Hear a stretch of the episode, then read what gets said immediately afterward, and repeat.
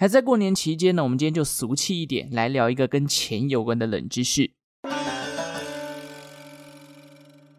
小时候存钱使用的猪公，大家有去想过一个问题吗？为什么铺满永远都是小猪铺满，没有什么狗狗铺满啊、猫猫铺满，或者应景一点，兔兔铺满呢？关于铺满为什么是小猪的说法，大致上分成两种。一个是目前啊世界上最古老的小猪铺满，它是来自于中世纪印尼的爪哇岛，大约在十三到十六世纪之间呢。当时爪哇岛东边啊有一个海上的宗教帝国，主要信奉佛教跟印度教。这个帝国的名字呢叫做满者伯夷帝国。随着考古学家在这附近出土了不少的遗物，他们发现，诶，这里竟然有大量野猪形状的陶器。经过考古学家的深入检查。原来这些像猪的陶器里面放着不少当时满者伯夷帝国的货币哦，而且事实上，根据这个印尼的爪哇语，野猪跟储蓄的用字都是同一个，都叫做 Jalinan。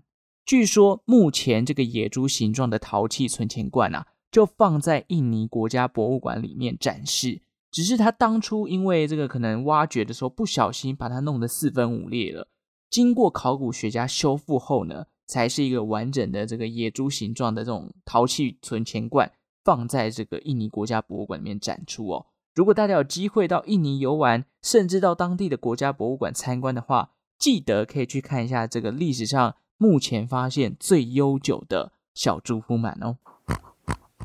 另外，其实中世纪时期啊，我们都知道金属的东西对于大部分人来说都是昂贵的材料，因此无论是刚刚讲到的东方还是西方。都习惯用陶土容器来存放他们的积蓄，好比说铜钱啊，或者是比较珍贵的珠宝等等。那在西方国家呢，有些百姓所使用的容器是一种价格较为低廉的粘土捏制而成的。据说早期这种粘土的拼法是 P-Y-G-G，念起来它的发音啊，跟我们英文单字的猪 pig 很像。又因为是存钱，又联想到了银行，因此有了 pig bank 这个词哦。随着口耳相传，大家误把粘土的 pig 认为是小猪的意思。到了十九世纪，不少陶艺家干脆就想说：“哎，大家都误会，那我们干脆将错就错嘛。”所以在这些陶艺家的巧手之下，打造出一个又一个小猪造型的陶土容器。随着大家都把铺满做的一模一样，就一副猪猪脸，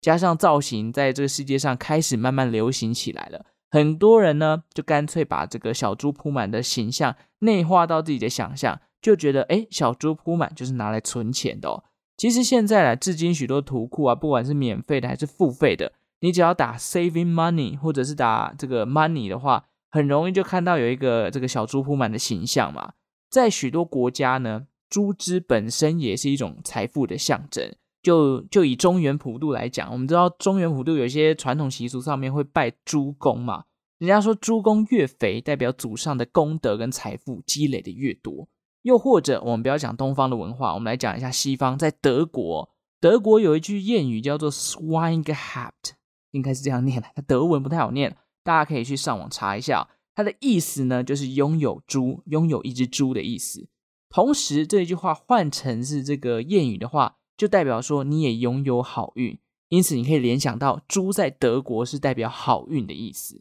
看来猪猪在中世纪时期啊，已经遍及全球，从印尼啊、中国到欧洲，大家有志一同的都认为它是一种财富跟运气的象征了。不知道大家至今存满了几个小猪的铺满呢？要单纯用硬币存满一个，就是一个容器，其实是一种意志力的考验啦。我以前还会做一些就是怎么讲 漏财的行为，会把铺满拿起来，整个一百八十度翻转，然后开始摇，开始摇，看能不能吐几个硬币出来，让我去买巧克力或糖果。不知道现在的小朋友会不会还是使用小猪铺满来存钱，或者说，哎，因为现在这个很多银行储蓄都有活存嘛，搞不好直接丢进银行开个户头，然后丢进去领利息了。